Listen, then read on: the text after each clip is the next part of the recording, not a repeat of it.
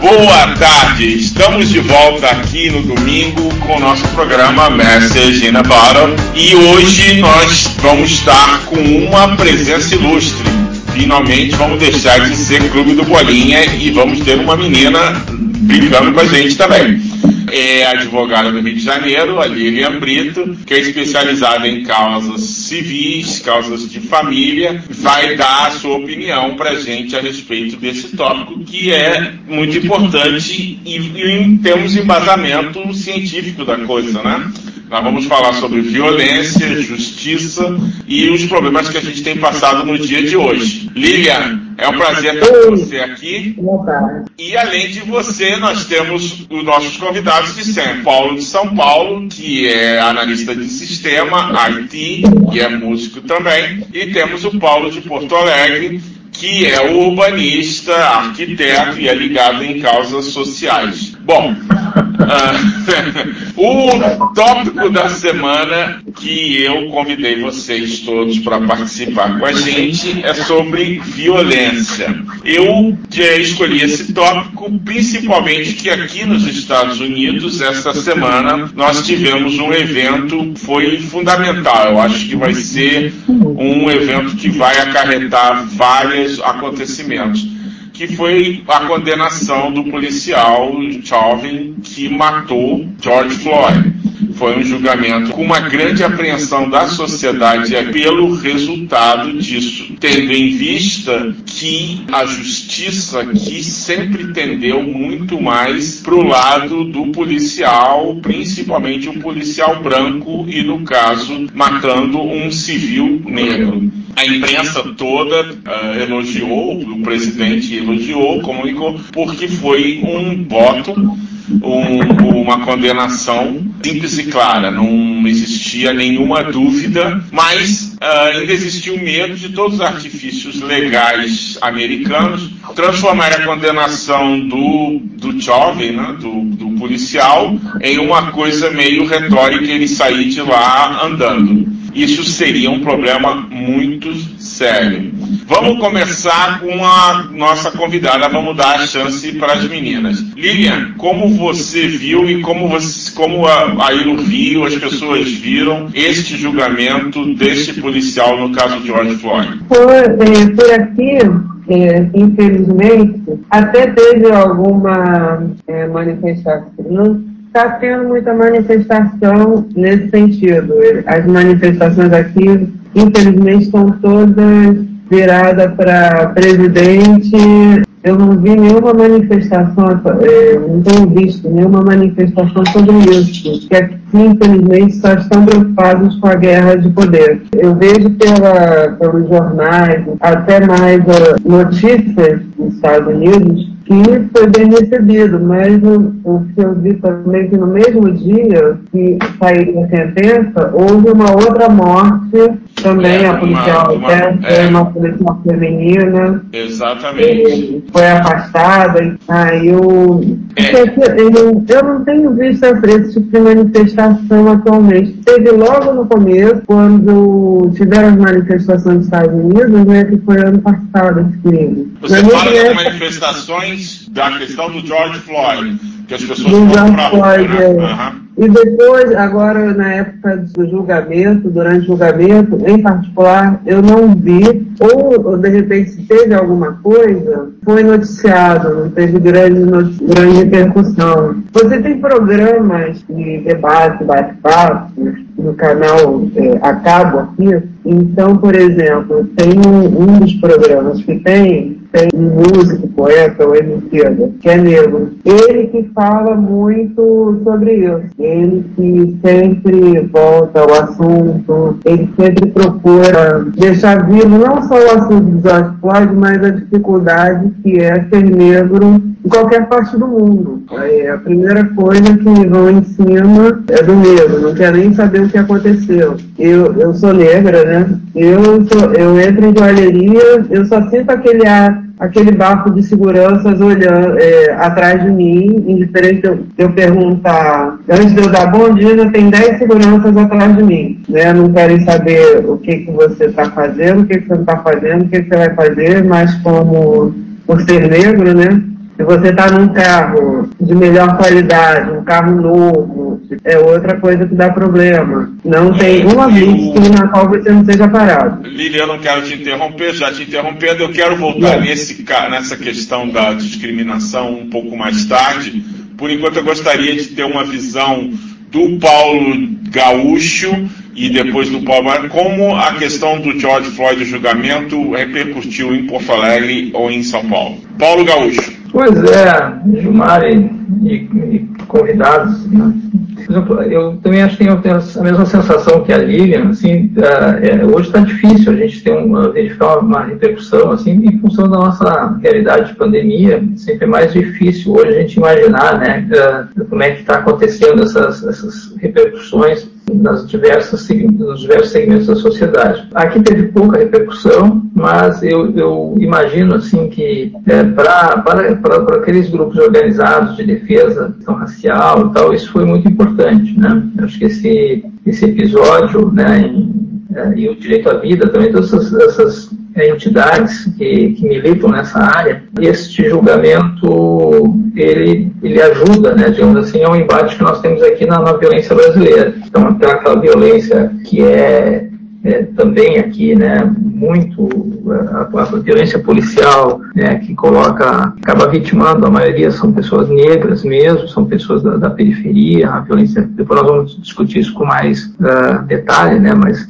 eu acredito que esse episódio nos Estados Unidos ele ajuda a, digamos assim, a combater a, a situação de violência posta aqui, né? Porque tem várias, vários segmentos que justificam essa, esse tipo de violência, né? Então, quando os Estados Unidos, a justiça americana condena um, um, policial né, nessa situação, certamente isso tem uma repercussão positiva aqui para nós, né? Então eu, coloco assim, eu acho que foi importantíssimo esse julgamento lá para nós aqui, isso com certeza influencia e ajuda, digamos assim, a nossa uh, ação aqui uh, de frear essa violência policial. Ok. E você, Paulo, em São Paulo, como você viu e como você, as pessoas que você conhece, viram isso?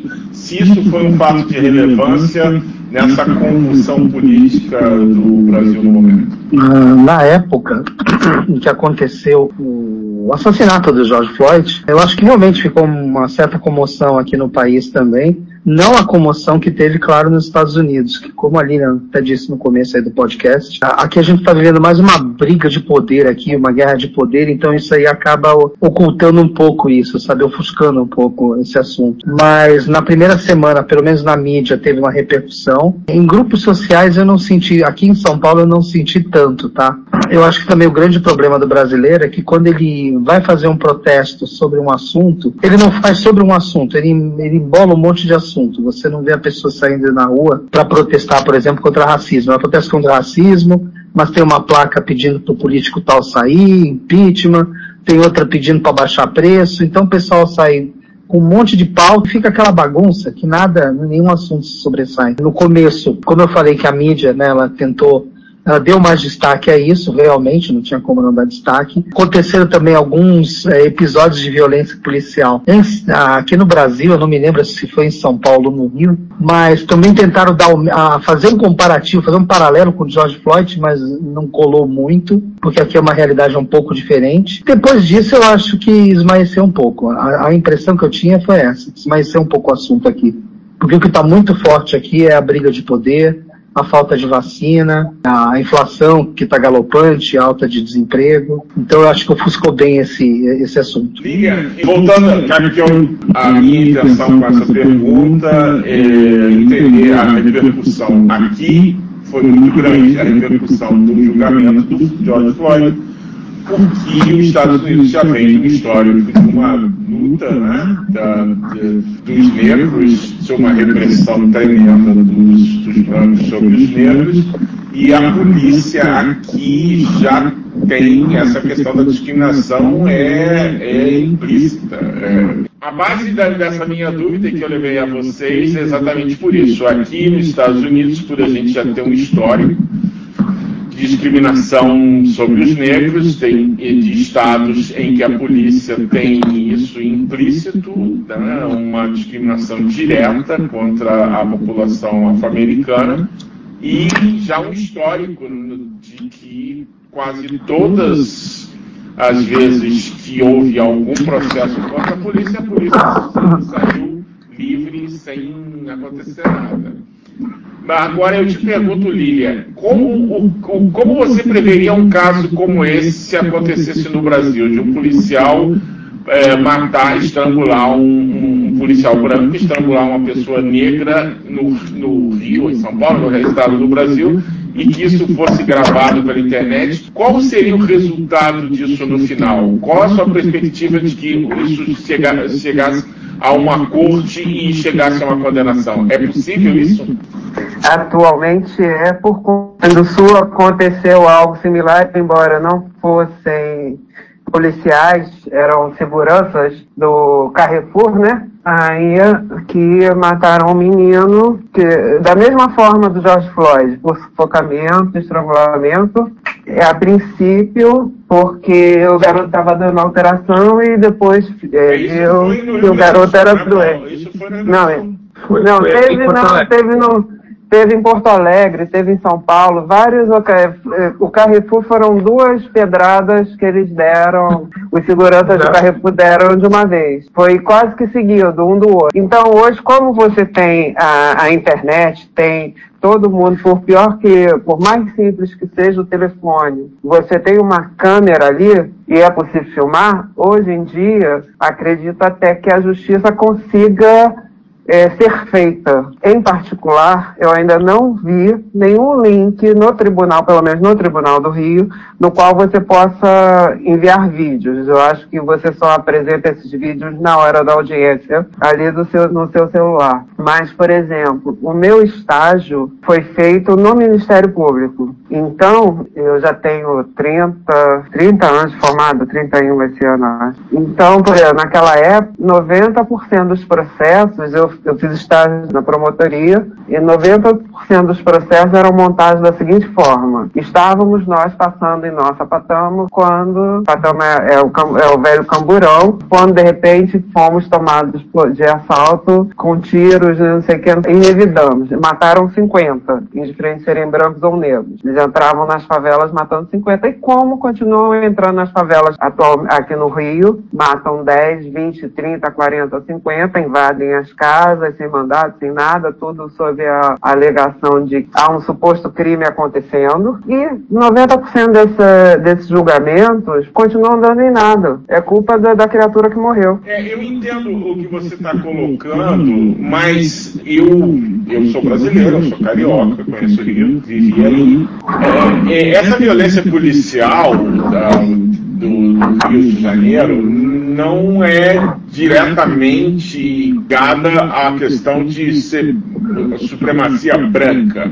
Não, é também, é também. também. Desculpa, é. Inclusive, existe, a coisa de dois essa, anos. Existe, desculpa, só, depois você conclui isso. Aqui, o policial branco, branco, que a gente chama o ASP, né, ele vê o negro, o negro, como uma ameaça direta. Né? Existe todo um movimento aqui que se engrandeceu no período do presidente Trump em criar a supremacia branca, do white supremacist. Eles veem o negro como inimigo. No Brasil, sendo uma sociedade mais miscigenada, ainda existe essa questão do, da supremacia branca sobre o negro na questão policial? Olha só, nós temos dois problemas. Pelo menos no Rio de Janeiro, eu acho que a força policial atualmente, se bobear, está em 50 e 50. Não é só uma supremacia branca. É o próprio negro matando o outro negro.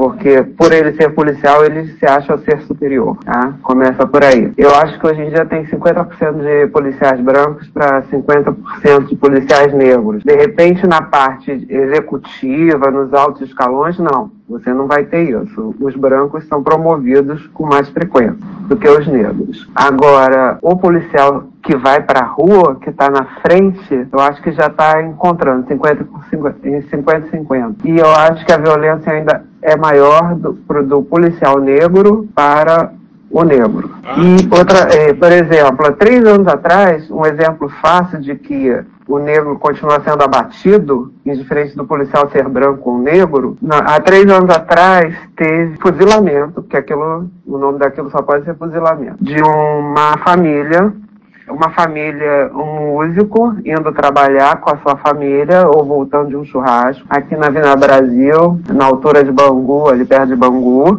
eles alvejaram o carro, simplesmente alvejaram, porque o carro se assemelhava a um carro que estava sendo procurado, era um carro branco com características iguais, que aqui ninguém passa placa, né? era um carro branco com características iguais. Carro branco com características iguais, você tem três marcas, dez marcas. Simplesmente alvejaram, esse músico morreu e morreu mais uma pessoa dentro do carro. Eram cinco pessoas no carro, três sobreviveram, mas e dois morreram simplesmente alvejaram porque era uma família de negros. Porque passaram a seguinte.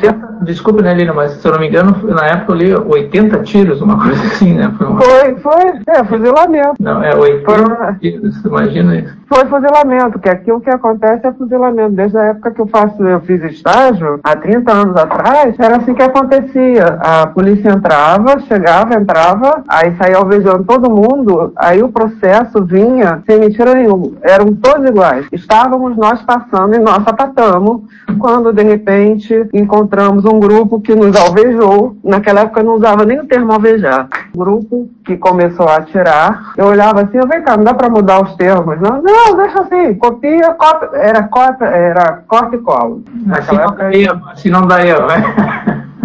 É, não, eles não mudavam nada. Era só aquela, aquele povo passando, aí um grupo estava sentado vendo o outro soltar pipa, o que fosse estivesse fazendo. Podia não estar tá fazendo nada. Mas aí tava, via um grupo ali sentado, alvejava, aí você ia procurar, de repente era um grupo com 10, 12 crianças, adolescentes, o que fosse, e achavam uma arma. E normalmente os carros, eles andam, os policiais né, tem, é, atualmente deve ter, tem sempre aquela arma sem registro, até para botar na cena do crime, para poder justificar os tiros. Uma coisa que tentaram botar aqui no Brasil era aquele câmera, aquela câmera pessoal. São poucas as budcam, né? É, são poucas uh, os policiais que entram. Normalmente é, é quando vai fazer aquela entrada em comunidade, no qual é agendado para para ter jornalistas. Que chegam com a sirene ligada para avisar aqueles que.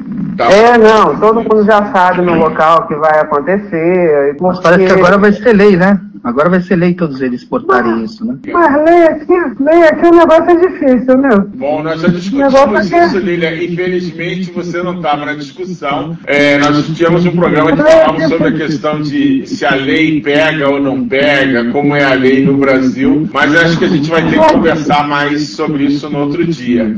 A minha pergunta é o seguinte: a... aqui não tem muita. Ah, deixa eu só então responder essa pergunta. Essa coisa de que o policial branco necessariamente é ele que está matando? Não, não acredito. Pelo que eu vejo, não é. Aqui é matando. É questão se ele é branco, se ele é. Ou questão de é impunidade é... ou questão de se sentir superior.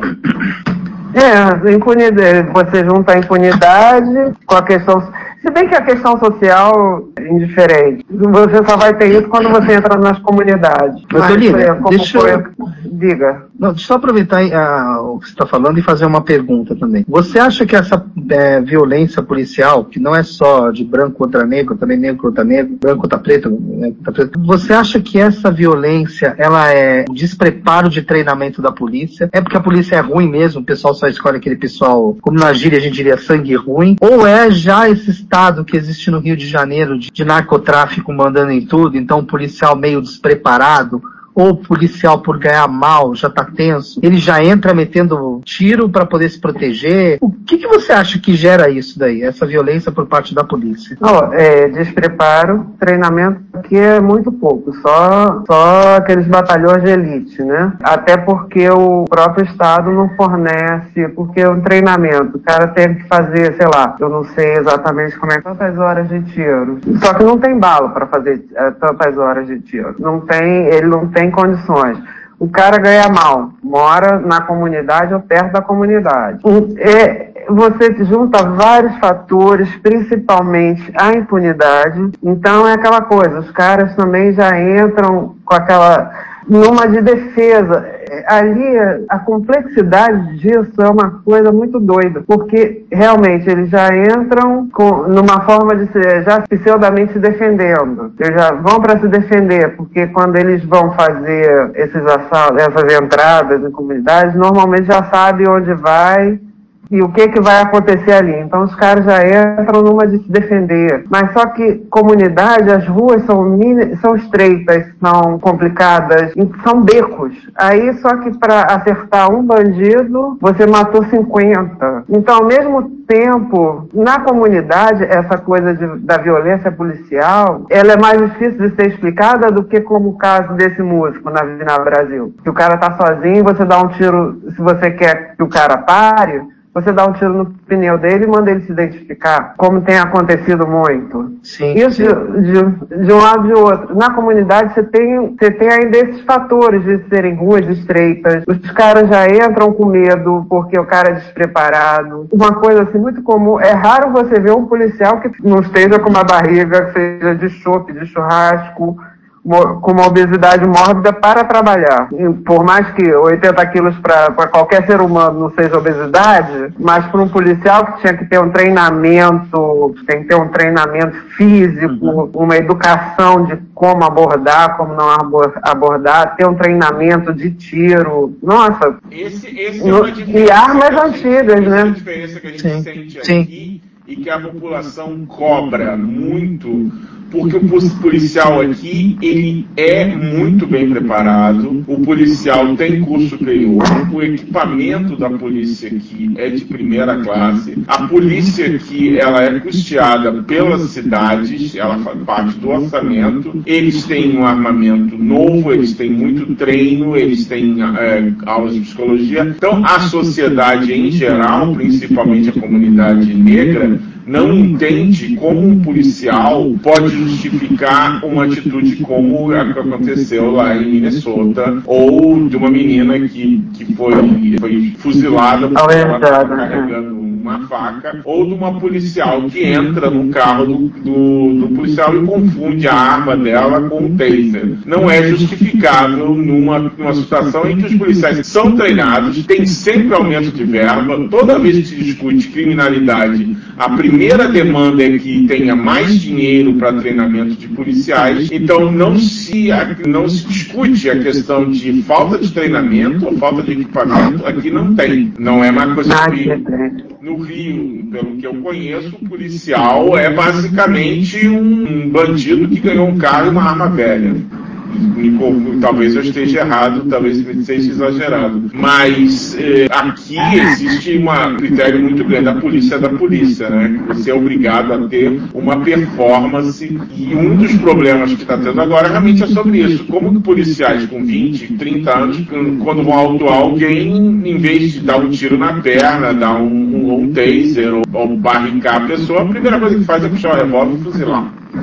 Tá. Deixa eu ajudar um pouquinho também nessa Ah, discussão. claro, lógico. É, trazer um, um- Eu acho assim, ó, primeiro é que no, o Brasil tem questões que são completamente diferentes, ó, por, por óbvio, né, dos Estados Unidos, né? Então, assim, eu colocaria a primeira coisa, assim, né, o, o grau de violência no Brasil, né? Primeiro, é, nós temos uma desigualdade social brutal no Brasil, né? Então, assim, então isso justifica, né, digamos assim, o entendimento, assim, a, o, não é que justifica, não é a palavra correta, é, isso, é, essa desigualdade social que existe no país, ela cria condições, né, de, de criminalidade é, é, ímpar, né? Então, assim, você tem um, se você tivesse uma, um- uma redistribuição da renda né, no país, né, você teria com certeza uma redução dos índices de, de criminalidade. Nós estamos falando de um país, o Brasil, ele teve, eu estava olhando aqui os índices agora, é, no- esse ano de 2020, que passou 44 mil eh, mortes eh, violentas, né? Então, assim, aí estão os assassinatos, os latrocínios, todos, são, foram 44 mil pessoas que morreram, então, em, em assalto ou pela violência policial, e tal, assim. então são 120 pessoas por dia, né? Então, assim, é um número estarrecedor, né? 120 pessoas morrem no Brasil por dia por uma questão que foram, são assassinadas, né? ou por, são vítimas de um, de um latrocínio, ou pela violência policial, e, e aí, então, assim, aí você vai ver que a maioria desses, desses 120 pessoas que estão numa faixa entre 20 a 40 anos, 70%, 70% dessas vítimas estão, são jovens, digamos assim, são produtivos no país, então é, e estão morrendo. E, e, essa violência, ela já é, ela é mais ou menos assimilada pela sociedade, né? Porque daí tem toda uma justificativa também por, por trás disso. Ah, é bandido, então que bom que morreu tem, tem várias justificativas sociais. Ah, é, aquela coisa horrorosa, isso é um troço horroroso, né? E isso é arraigado. Ah, então foi feito justiça, isso é menos um. Então,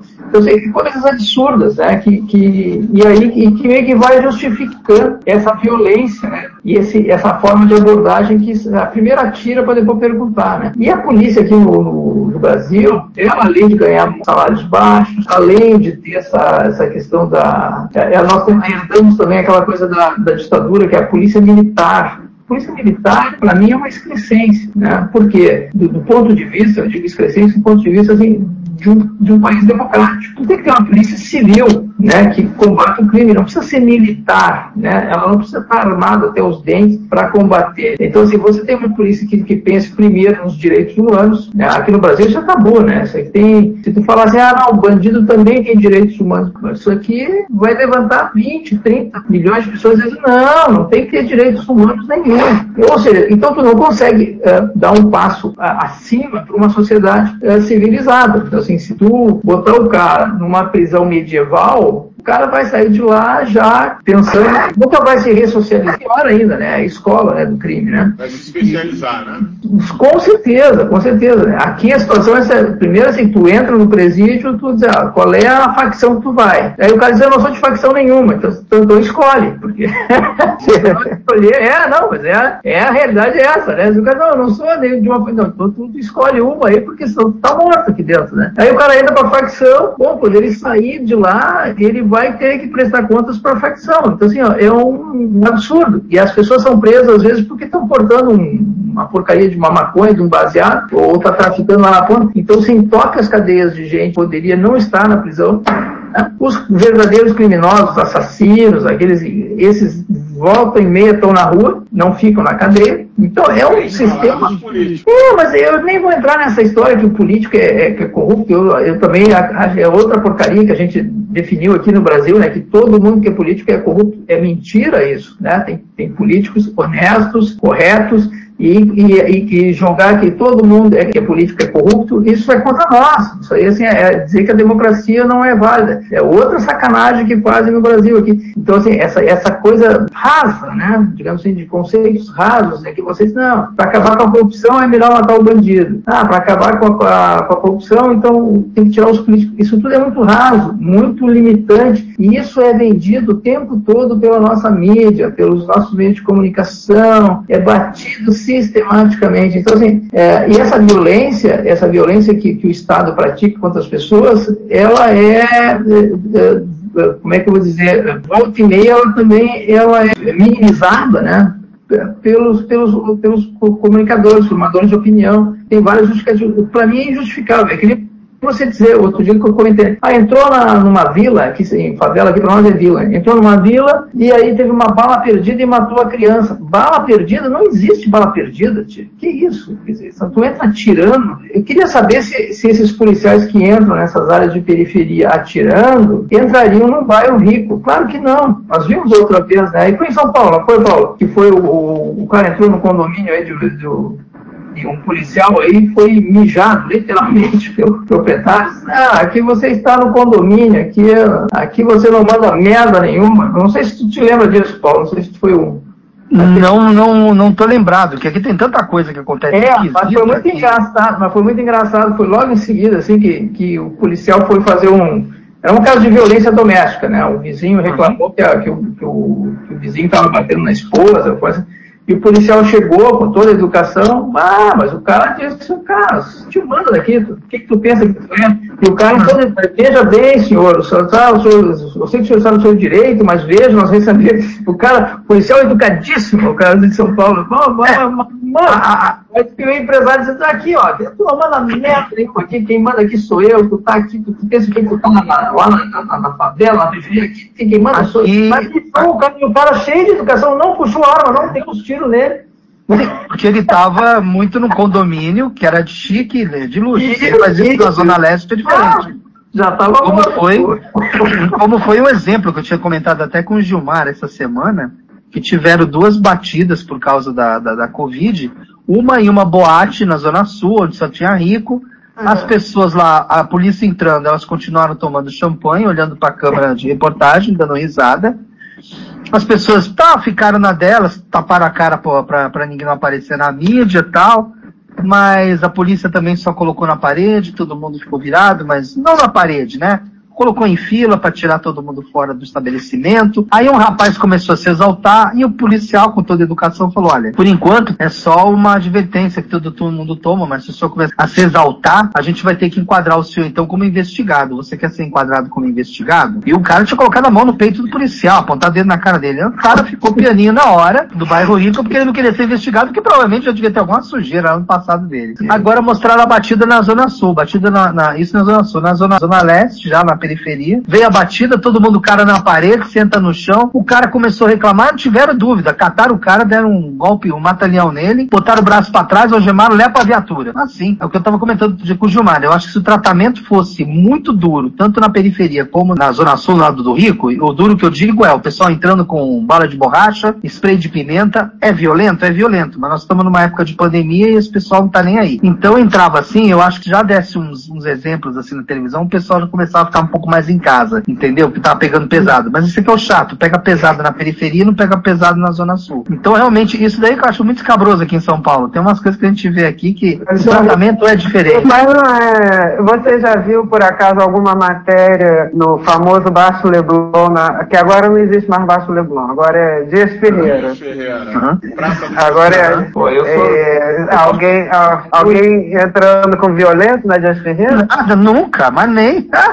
Mais nada. E continua. E ontem mesmo deu matéria na televisão, o pessoal na Dias Ferreira. Abriu de novo aí, tava todo mundo lá, né? Na barzinho cheio não. A vida não. prossegue, a vida é boa. Tá acontecendo não, nada. Não tá fácil, não tá fácil. Eu é, assisti jornal novamente. Eu realmente fiquei igual uma alienada trabalhando quando tem, quando tem trabalho. Agora, e para vocês da área de direito também pegou muito nesse negócio da pandemia, porque fechou um monte de, de cartório, fechou um monte de fórum, adiou é. coisa, né? É, não, adiou prazos, mas, por exemplo, o problema, a maior dificuldade, o que eu vi, é que o Tribunal de Justiça do Rio não aproveitou para fazer audiência online, não fez audiência online, que o TRT faz, né? E eles têm condições técnicas, não fez audiência online. A área de consumidor, que é uma área também que eu costumo trabalhar, só a empresa, nenhum consumidor está com direito agora não. não. Não estão julgando nada a favor do consumidor. Eu gostaria de voltar à questão da discriminação porque a gente já debateu a questão Covid da pandemia e a gente pode voltar num outro programa. Não, mas se você pensar bem, Gilmar, é, essa parte toda não deixa de ser uma violência, né? Porque as pessoas eu, não estão tendo nenhum direito delas é, julgados, entendeu? Não estão, é, né? é uma violência também contra o consumidor, no caso. Você, e logicamente que a violência aplicada pela polícia em questão de reprimir a, a disseminação do Covid é, tem seus altos e baixos tem seus prós e contras, mas tentando manter mais ou menos na linha do que a gente estava conversando, eu gostaria de saber a opinião de, de, cada um de vocês, como que a mídia utiliza essa questão da discriminação, a questão do racismo, o, aonde que a mídia se coloca em questão disso, porque, aí falo eu um pouco a minha opinião pessoal, eu trabalhei, é, eu trabalhei aqui num canal chamado BMT, quer dizer Black Me Entertainment Television, né, um canal para entretenimento para a comunidade negra. E é um canal específico de programas para negros e tem vários seriados, notícias sociais, eu trabalhei com eles. E isso é uma coisa uh, normal aqui nos Estados Unidos, esse tipo de, de programação. Uma programação para negros, uma programação para brancos, e é até bem aceita pelo fato da comunidade negra ter o seu tipo de programa que preferem, a sua especialização. E aqui tem programas hispanos, programas chineses, programas que sejam. Mas eu gostaria de saber de vocês como que a mídia uh, vê essa questão da discriminação e como a mídia no Brasil vê essa questão da discriminação em relação à comunidade negra. Quem quer começar? Aqui não, não, não tem isso aqui, essa separação. Aqui não tem. Aqui eles tentaram fazer porque aqui eles adoram importar legislação americana, como a, a legislação dando moral, a, o programa da, é, o programa de acesso do negro à educação, a trabalho, essas coisas, para negros e índios. Cotas, né? É, as cotas. cotas, é. Também é importação americana,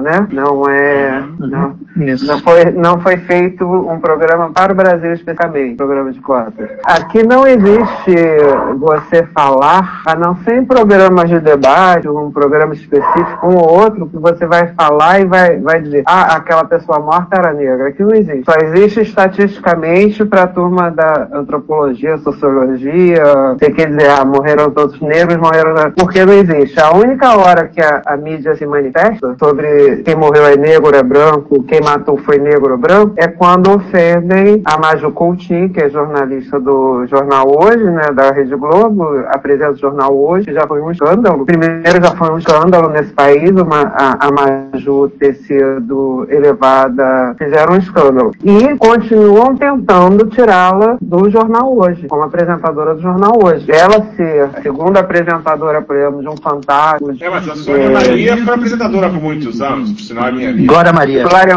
Glória, Glória, Maria foi, mas é, por exemplo, como você não tinha esse programa, esse programa de cotas, as pessoas não se deram conta do que a Glória Maria cresceu dentro da Rede Globo.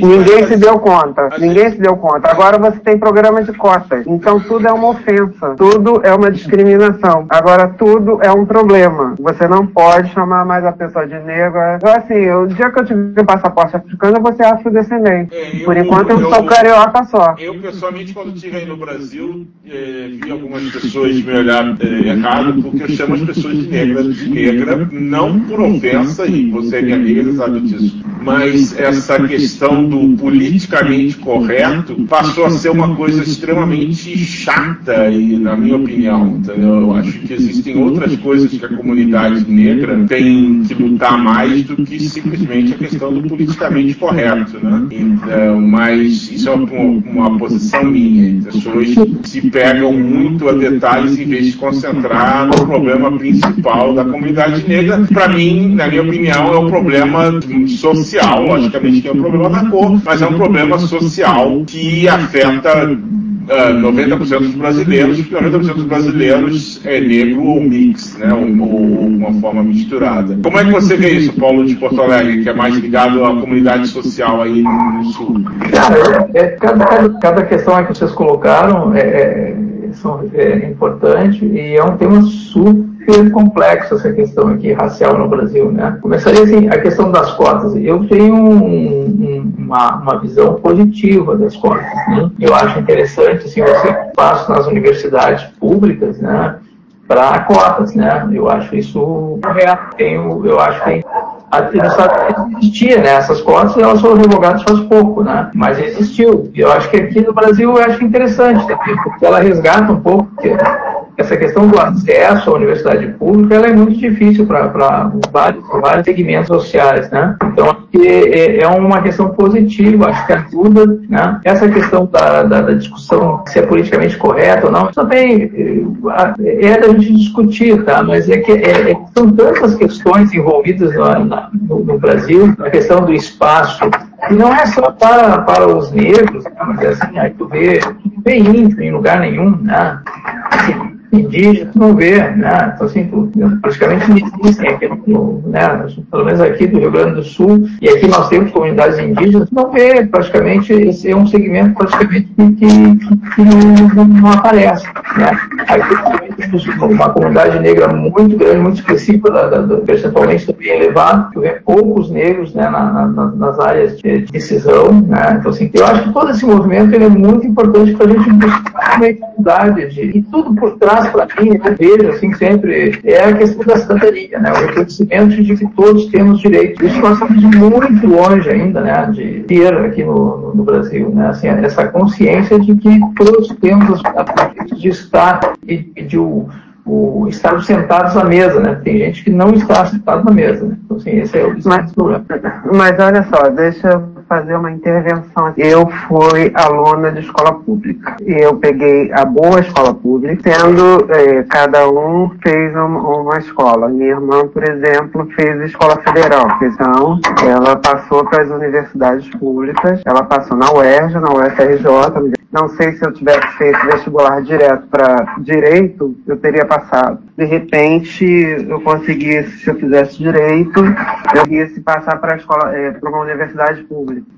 Agora, uma coisa que é muito importante, indiferente de ter cotas, é você ter boas escolas. Se você tem uma educação, então eu acho que indiferente você, não adianta você querer dar cota, você querer colocar a criatura na universidade. Se você tem uma boa educação, uma educação básica boa, dá condições para a pessoa competir com, com os alunos de escola privada, 90% dos casos são alunos brancos, você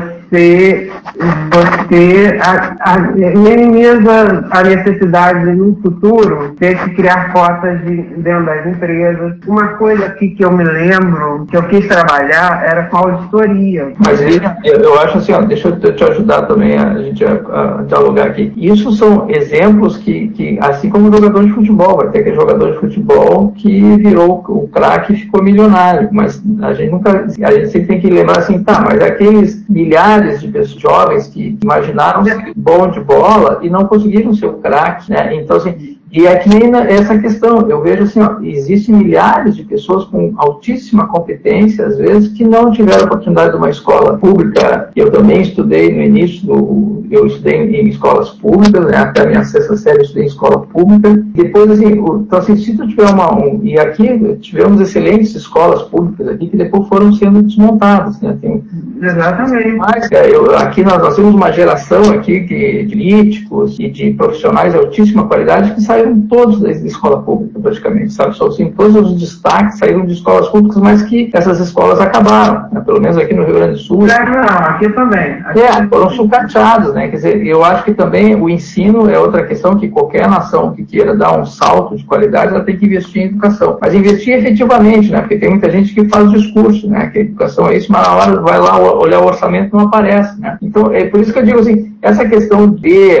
a oportunidade de passar numa universidade, mesmo vindo de, de, de, uma, de uma classe menos privilegiada, acontece, mas assim, ó, qual é o número disso percentualmente? Né? Assim, qual é o. Não, é, o número é baixíssimo. Eu queria passar um pouco para o Paulo de São Paulo, que trabalha com consultoria e trabalha na Paulista e trabalha com, com pessoas que, de certa forma, São Paulo movimenta o país. Paulo, como é que você vê a proporção de pessoas de cor, pessoas minorias, na área dos executivos de São Paulo? Olha, eu vejo, eu vejo pouco, realmente é pouco, é pouco. Mesmo na área de TI, eu acho que tem pouco. A ideia é que se teria que TI teria muito pessoal japonês, que é mais inteligente, que dizem, mais aplicado em matemática. Mas não, eu tenho visto muita gente mais, a maioria do pessoal é branco, não tenho visto tanto, mas tenho. Tanto que tem um amigo meu que trabalhou com, comigo em TI em Mogi das Cruzes e eu consegui arrastar ele para a gente trabalhar aqui junto no banco, aqui onde eu trabalho, né? E um cara, por sinal, muito competente. Mas é pouca gente ainda, tá? Talvez porque não tem oportunidades na vida, mas eu acho o seguinte, talvez por um momento ter cota adiante, mas o ideal não é isso. O ideal é todo mundo ter uma ensino de qualidade, seja branco, preto, índio, amarelo, tanto faz. Ensino de qualidade, insumos para a pessoa poder estudar também a um preço acessível. Eu acho que cultura teria que ser uma coisa a um preço muito acessível, mas a nenhum governo que a gente teve até hoje, seja ele de direita ou de esquerda, intencionou, teve a intenção de deixar o povo educado, eu acho, na minha, na minha opinião. O pessoal faz algumas atitudes, algum, vamos chamar assim, algumas ações que são muito bonitas no papel para inglês ver, mas realmente ensino de qualidade, aumentar salário de professores, também não só aumentar salário de professores, mas deixar professores altamente gabaritados. Não adianta você pagar um salário muito bom e o cara ser uma porcaria de professor. Eu estudei em escola pública. Eu acho que eu peguei os últimos anos em que a escola pública era boa. Estudei no Proença, aqui na Moca, que era uma escola muito conceituada do Estado. Mas já lá eu já peguei uns professores que eram muito ruins, muito ruins. Graças a Deus eu tinha um pai que não tinha nenhuma economia quando eu pedia alguma coisa para livro. Era livro, era estudar, e ele me fornecia o dinheiro que fosse para comprar os livros. Então eu pegava muito livro de apoio para entender as aulas dos professores que eram ruins para explicar as aulas. Então eu acho que tem que ter isso. Professores de qualidade, um salário bom para os professores, uma material escolar e acesso a esses materiais com facilidade e, com, e barato para os alunos. Então, você dando oportunidade para qualquer pessoa, seja da raça, crença, que for, você vai conseguir, eles terão as mesmas oportunidades de mercado de trabalho. E o nosso mercado, no caso aqui de São Paulo, nas empresas, pelo menos que eu trabalhei, eu não acho que elas tenham assim, ah, tem mais branco porque talvez elas sejam mais racistas, não. É porque realmente não, não chega até eles candidatos nesse, nesse perfil, tá? Mas os que chegam e têm muita capacidade estão lá, estão trabalhando, estão mandando bem. Tanto que no Itaú, quando eu entrei, o meu chefe era preto. Meu primeiro chefe era preto. E foi um cara que me deu uma baita oportunidade na vida porque eu não conhecia nada de informática. Ele falou, não, a gente te ensina aqui dentro. Hoje em dia você não, você não acha, é muito difícil achar empresa, alguém que fale, não, a gente ensina para você o trabalho. Não, hoje todo mundo já quer o cara sair da, da faculdade com 20 anos de experiência. Ele quer que a pessoa nasça com 10 anos de experiência em alguma coisa. É, atualmente é. ainda tem essa, essa, coisa para derrubar mais é, ainda. Exatamente. Então, é, ele me marcou muito, essa pessoa. Realmente ela me deu oportunidade. Hoje eu estou aqui na área de sistemas, como PO numa instituição financeira financeira, graças a ele, que abriu as portas. Então eu acho assim, a gente precisaria, não precisaria mais de cotas se tudo fosse equalizado, se fosse uma educação boa para todo mundo, sabe? Aqui em São Paulo realmente eu vejo assim, cara, tem poucas, poucas oportunidades, mesmo, poucas pessoas que eu vejo. Mas tem. As empresas americanas, em geral, elas são muito cuidadosas com a questão de discriminação, com a questão de sexual harassment, uh, assédio sexual. Não porque são boazinhas, não, é porque aqui a punição uma questão de discriminação é muito séria. Tirando a discriminação da polícia sobre os negros na rua, que é uma coisa que ainda vai ter muito problema, a discriminação em termos de trabalho, se você conseguir provar que você foi discriminado é, por questão de raça, cor, que seja você pode ter, pode ter, uh, dar um processo muito bom e ganhar um dinheiro. Logicamente tem vários meandros disso, não é uma coisa. É... Que, que se fez. Agora deixa eu perguntar, que há muitos anos atrás eu fiz pós-graduação em Direito do Trabalho e por aqui. Muitos anos atrás eu ouvia falar que era obrigado, né, nos Estados Unidos era obrigado a toda e qualquer empresa, pelo número lá de empregados, ter um número X de negros, de índios, de não, não tem chineses. Não, não tem contas. Aqui tem o seguinte, quando você vai se inscrever, você discrimina exatamente quem você é. Você é homem, você é mulher, qual é a sua raça, qual é a sua origem, se você era veterano, se você tem disability, se você tem é, disability, eu não me lembro como é que é o nome, mas se você tem alguma disfunção. Deficiência. Deficiência. É, deficiência, você discrimina, você, antes de fazer a aplicação, você tem que preencher um questionário muito sério sobre isso, que logicamente leva a crer que quem vai processar isso pode usar isso da maneira que bem então eu posso pegar todas as aplicações que eu vejo de uma pessoa que é, mulher, negra e árabe eu botar para o lado, essas não vão ser nem processadas. Logicamente, isso é um processo é, que vai passar na mão do processo pessoal e isso aí tem várias que você burlar. Mas, em geral, não existe isso. Não existe cota, não existe discriminação. Tá? Até porque a discriminação aqui é muito diferente da discriminação aí. Aqui você tem uma, uma quantidade de pessoas de outras cores, de outros credos, de outras, de, de outras religiões que sucederam bem na vida. E o importante aqui não é a tua cor nem nada. O importante é quanto dinheiro você tem e quanto dinheiro você vai fazer para a empresa que, por sua vez, vai fazer dinheiro para mim. Então isso é que interessa. Não, não é. Você pode ser preto, judeu, árabe, você pode ser índio. Desde que você esteja fazendo muito dinheiro para a empresa e eu possa estar ganhando o meu, eu não tenho problema. Do momento em que esse, esse circuito for alterado, eu vou te culpar por isso, porque você é minoria. Logicamente, uma pessoa branquinha de olho azul com cara de John Wayne nunca vai ser culpado se tiver que escolher entre ele e um indiano para quem é o culpado pelo problema, o problema vai passar para o indiano. Ser meio que advogado do diabo, tentar é, é, consolidar um pouco essa nossa conversação, porque eu quero em outros blogs da gente, outros aí, falar mais sobre educação, falar mais sobre oportunidades de trabalho, né? E, e, e logicamente, falar de educação, vamos falar de cotas e tal. Mas deixa, deixa eu até só fazer um gancho, por favor. Fala quando eu estava falando inicialmente sobre violência, tá? A gente acabou debandando um pouco para educação, mas eu acho que isso está tudo um pouco interligado. Eu queria saber um pouco do Soares, de vocês, de Mari da Lilian. O que acontece? Nós estamos com essa crise de pandemia aí e as pessoas aqui no Brasil, eu não sei como. Os Estados Unidos, obviamente, é tudo um pouco melhor, está um pouco mais avançado nessa parte. Não que tudo é melhor, eles estão mais avançados. Mas aqui no Brasil a gente está tendo um grande problema na, na parte de aula, em que quem está em colégio particular particulares, que são fortes, principalmente os melhores colégios particulares, eles já tinham mais ou menos alguma coisa de multimídia, de internet, porque eles já sabiam que os alunos já estavam mais ligados à internet. Então vamos começar a colocar as nossas aulas online, pelo menos os que os testes, informações extras. Isso, informações extras, exatamente. Ou material de aula, tudo disponibilizado na, ah. na, na internet, né? E, a, e, já ao contrário, tudo que era do Estado, as escolas municipais, estaduais, não estavam nem um pouco preparadas, ainda estão naquele esquema de aula que seria do, da pré-história. O professor vai na aula, fica lá na frente falando numa lousa, não tem tanta interação de aluno, a interação de aluno é aquela de ficar perguntando para um para outro, livro, às vezes que é um livro que é passado de um para outro. E agora com a pandemia nem isso. Muita gente não está conseguindo e a gente está vendo, está abrindo esse buraco. Uma turma que não está conseguindo estudar porque é pobre, uma turma que está estudando e progredindo porque é rica e uma turma que abandonou porque pelo segundo ano já não está conseguindo ter aula, então está abandonando a aula. O que você, como vocês veem no futuro, pela perspectiva que nós temos aqui de normalização, que a gente não tem uma ideia ainda de quando a situação vai ficar realmente normalizada? 2023. É, como, é, como vocês veem essa parte de violência? Vocês acham que pelo fato da vai, pessoa vai ir para uma aula vai piorar? Eu queria uma opinião de vocês. É, essa coligação de não tá tendo aula, muita gente abandonando, não tendo instrução. O que vai acabar acarretando no futuro? Vocês veem um aumento muito grande de violência? Bom, vou... Vai, vai, porque o desnivelamento vai piorar, vai aumentar. Eu vou começar uhum. a, por mim, que é mais rápido, tá? Aqui todo mundo tem internet, todo mundo tem Wi-Fi,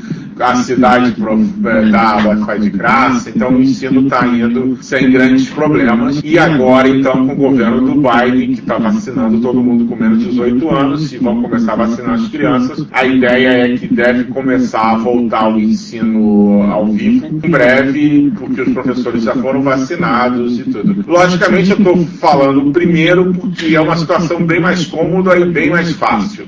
A gente aqui passou por esse problema porque já era uma coisa automática. As, as escolas já tinham muito treinamento online e as pessoas estão habituadas.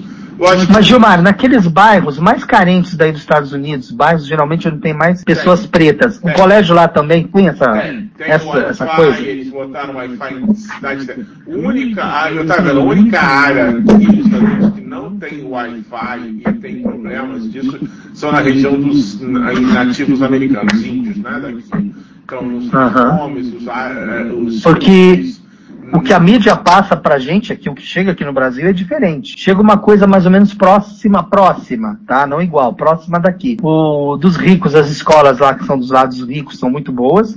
E as escolas que são mais do lado dos guetos, nem só dos negros, mas também dos latinos, entende? Todo mundo, dos imigrantes, elas já são um pouco piores a estrutura. E os professores já não param lá tanto. Não, então, aqui, aqui é distorcida essa visão que passam pra gente? Distorcida. É porque as escolas aqui elas não pertencem à escola estadual ou, ou elas são da cidade, do município, as cidades, né? Então a, o orçamento dessa escola é diretamente ligado com o imposto que você paga como cidadão do município e é proporcional à população do município. Cidades, como os municípios gerados por distritos separados, você vai e vota e tudo, a cidade mais ou menos tem um controle desse orçamento para que você tenha educação.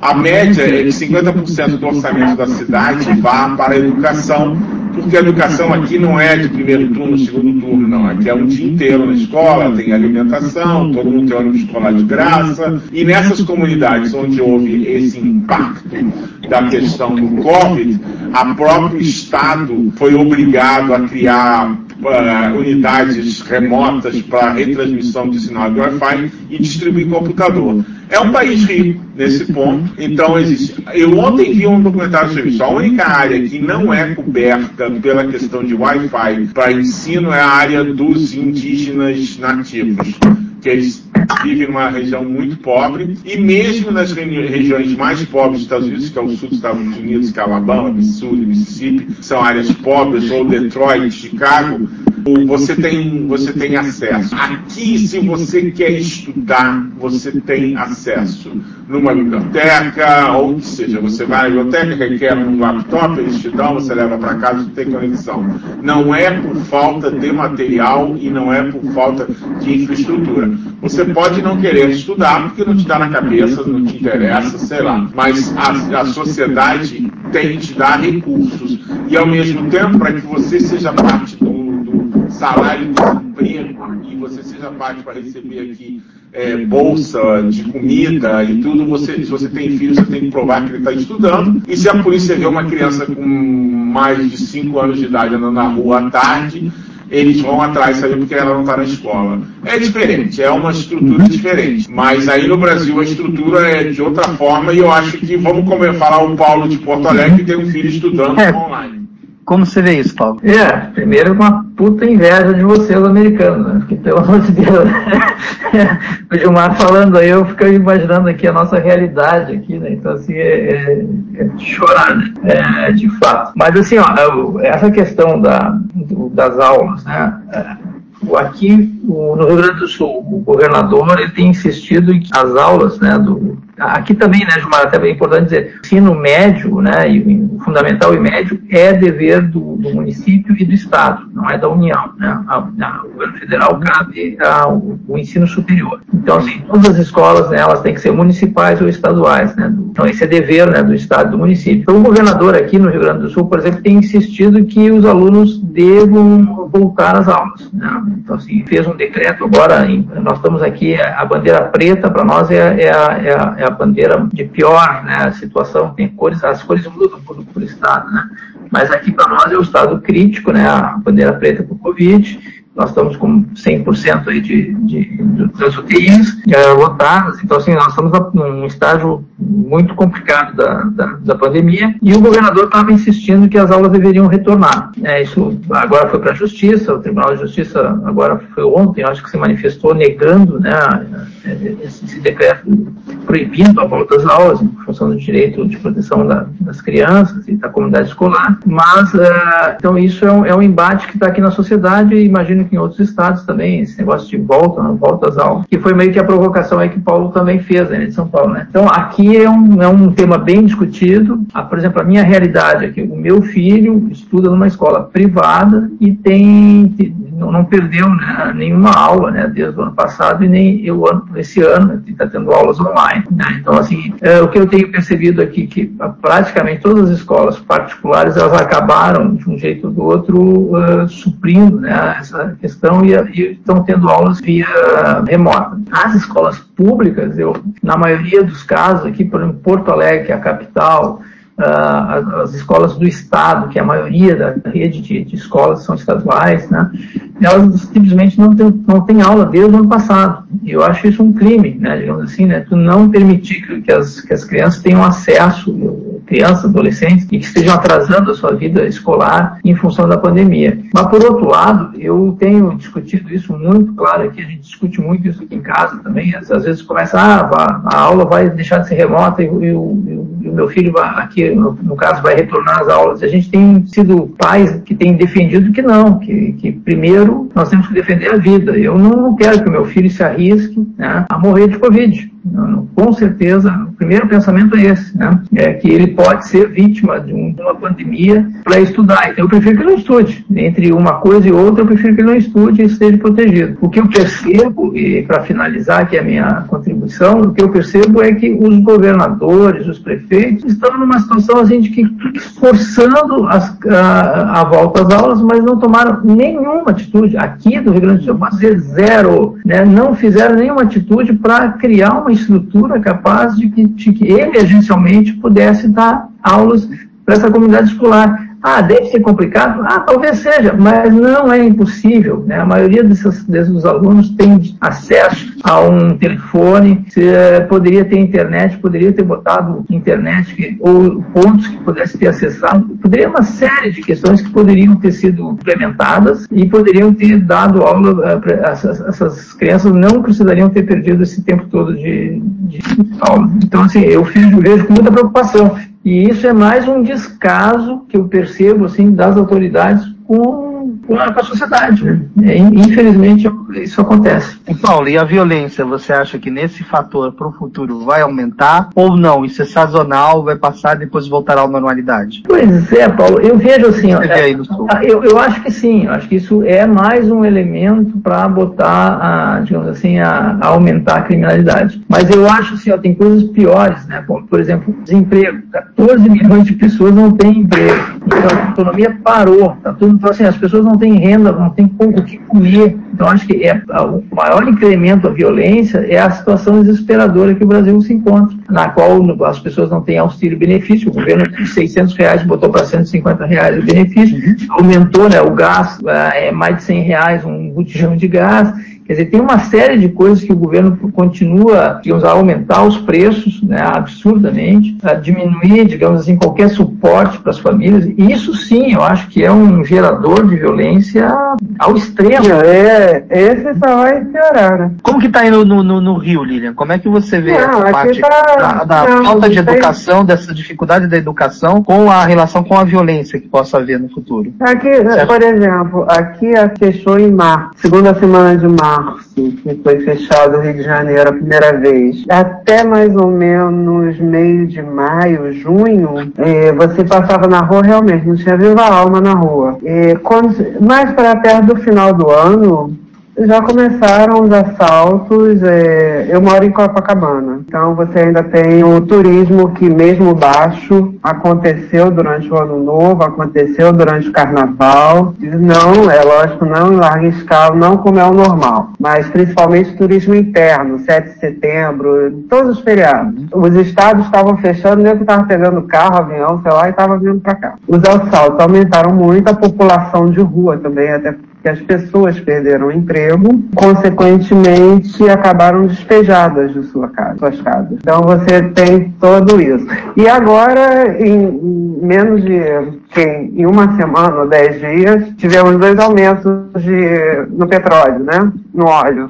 Que aí vai dar, gerar o aumento no gás, vai gerar o aumento, a eletricidade a parte de comida. Você, por exemplo, você quer mandar as crianças para casa, para a escola, porque os pais reclamam que não tem como ir trabalhar, não tem quem deixar as crianças. Uhum. Ela vai ter alimentação, que o governo não está entregando a alimentação da criança. Agora, uma coisa, uma coisa muito interessante da, da aula online, fora as escolas não terem uma coisa que eu acho muito interessante é a pessoa dizer que não tem acesso à internet, mas tem acesso à internet para ficar postando coisa na rede social. No Facebook, exatamente, exatamente. Eu não queria nem fazer essa pergunta agora, é legal para a gente deixar para outro programa essa parte, é, exatamente da educação. Exatamente, porque. Eu, porque é, um é, só um minutinho, Gilmar. É uma coisa que eu tenho notado também. Todo mundo reclama que não tem acesso à escola, mas todo mundo tem todo acesso a Facebook, acesso Twitter e tudo, né? Não, mas vai para lá para o Instagram, é. Facebook para reclamar que não tem acesso reclamar que não tem acesso à internet, exatamente. that's É, eu, até, eu até sugiro que a gente no próximo domingo se reúna para fazer uma pergunta só para encerrar, que a, a, o tema inicial seria a violência. Com essa questão da quarentena, do isolamento, você se acha que você se tornou mais violento, que as pessoas em geral se tornaram mais violentas, até pela questão de você tentar discutir qualquer questão política. E se você se considera que a violência violência eh, entre os seres humanos, entre as pessoas geral, aumentou com a questão do isolamento e questão da inflexibilidade? As pessoas se tornaram mais violentas? É, eu posso falar por mim, eu tô. Eu tô dando mais bolsada do que nunca.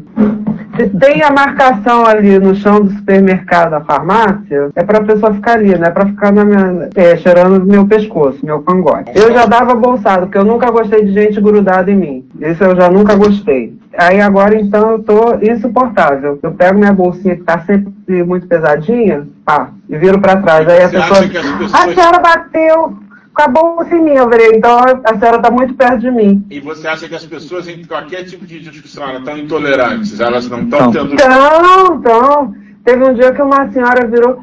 A senhora não sabe com quem que a senhora está falando, e a senhora também não. Então, por favor, fique na sua, na sua marcação que eu fico na minha.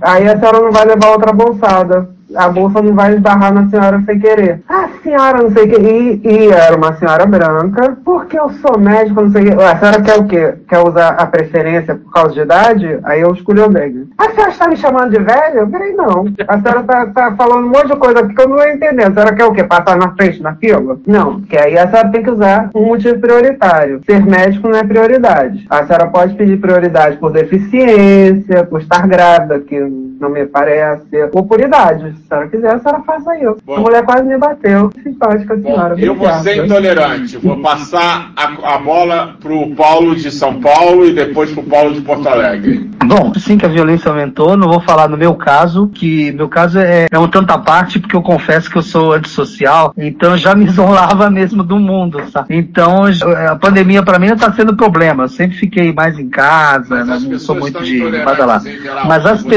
Em geral, sim, eu tenho acompanhado pelo noticiário, houve um aumento de violência doméstica, porque a pessoa não tá podendo sair pro bar, beber, já saía, voltava e já cometia a violência. Como agora não tá podendo sair tanto para beber, já fica mais nervoso e aí acaba dando brigas em casa. Então, realmente, a pandemia aumentou um bocado a violência. Aumentou a violência também porque a pessoa tá desempregada, tem muita gente que não lida bem com... Ninguém lida bem com desemprego. Ninguém lida bem. Então a pessoa já começa a ficar mais violenta porque ela começa a se sentir um inútil, um zero à esquerda, já começa a agredir o parceiro porque ela não consegue emprego, então ele desconta as frustrações sobre a parceira ou parceiro, sobre os filhos. Gente, Não eu terminou por- intolerante aqui porque a gente está estourando com os tempos aqui de gravação. É, de não é? Vamos continuar com esse Paulo de Porto Alegre. Fala da sua intolerância e diz que eu sou um chato intolerante. É. Não, mas assim, ó, aqui no. Que, que a gente pode dizer? Aqui no Rio Grande do Sul também é a mesma coisa. ó, Também houve um aumento de violência. É, é por, e aí também, eu digo, é, eu não, não gosto de analisar as coisas só por um ângulo, né? Mas veja, vejam bem, né? Nós estamos aí a, reclusos, né, alguns mais, outros menos, mas nós entramos nesse, nessa paranoia toda desde março do ano passado. né? Então, assim, é, nós já estamos há, há mais de um ano, né, numa situação totalmente fora de controle e gera essa, essa violência. Então, assim, nós estamos com um, um governo federal que estimula a violência, um- eu acho que é um, é um governo miliciano mesmo, então, assim, ele estimula o uso da arma, ah, tudo se resolve na porrada, quer dizer, então, assim, é um, é um momento na, na vida brasileira triste, né, imensamente triste, e com uma violência maior que as pessoas, né, hoje nós, nós estamos com, com lá, 400 mil pessoas né, que, que morreram de Covid, quer dizer, é uma violência por todos os lados, então assim, você olha essa, então assim, é difícil você ficar apático a essa realidade, né, então assim, então em algum momento tu explode, né, então assim, ou porque tu tá preso dentro de casa com, com um companheiro ou uma companheira que está mais intolerante do que tu, então, ou porque tu está ouvindo o tempo todo o jornal ah, nacional, ou aqueles meios de comunicação que, que te colocam só notícias horrorosas todo dia, ou tu vê um presidente que só fala porcaria pela boca. Então, é, é, tu vai te gerando um clima que tá, quando tu vê alguém, tu, é, tu faz que nem a Lili ali, né? Dá uma bolsada nela, né? então, é possível, né, que essas coisas, as pessoas vão ficando, né, digamos assim, com, né, no seu limite, né? Então, não é, não tá normal, nós não estamos num processo normal, a gente não está conseguindo sair, se divertir, tomar um trago no bar, quer dizer, não está normal a vida, né? Então, todos nós estamos meio fora do nosso ponto. Então, acho que essa, é, todos nós somos mais intolerantes, eu acho. E também por essa, talvez por esse cenário que a gente vê, assim, que a gente percebe tantas incoerências, tantas loucuras que estão acontecendo nesse país. Aí tu vê um, que quem deveria governar o país de forma correta está nos levando para um abismo. Eu fico, assim, eu diria isso, é muito muito, é muito normal que a gente fique fora do, do, ponto e que fique violento. Eu, no caso, não bati ninguém ainda, tá? Não, não tô, tô bem ainda, tá? Estou me controlando. Mas eu percebo isso, as pessoas todas estão no seu limite, todas estão. Fora esse acirramento aqui no Brasil que nós temos ainda, pra, pra além dessa cultura da violência, assim, tem uma polarização né, grande, então assim, daqui a pouco as pessoas, ah, me olhou, me olhou, me olhou de lado, me olhou de lado, não gostei, e a pessoa já parte para porrada honrado. Então tem tudo isso né, nesse Bom, contexto. Eu, eu só tenho aqui a agradecer a presença da Lilian, que veio modificar e dar uma graça ao nosso clube do Bolinha nessa discussão que foi fantástica. Então, é, já estamos acostumados com as brilhantes opiniões dos dois Paulos. Né? Hoje faltou o Max, que é antropólogo, que seria uma grande uh, adição a essa discussão. Mas fica aí um convite para que a Lília continue fazendo parte do nosso grupo, com a sua opinião, com a sua alegria, com sua simpatia. E contamos com vocês para que na próxima semana a gente tenha mais um outro assunto, que assunto não falta, opiniões inteligentes não falta, e a gente vai navegando nesse mar de imbecilidade, tentando levar para vocês uma mensagem boa. Tá bom? Oh, boa noite, Paulo. Boa noite, Paulo. Boa noite, boa noite, boa noite. Obrigado. Boa noite. Prazer a todos. Prazer a todos.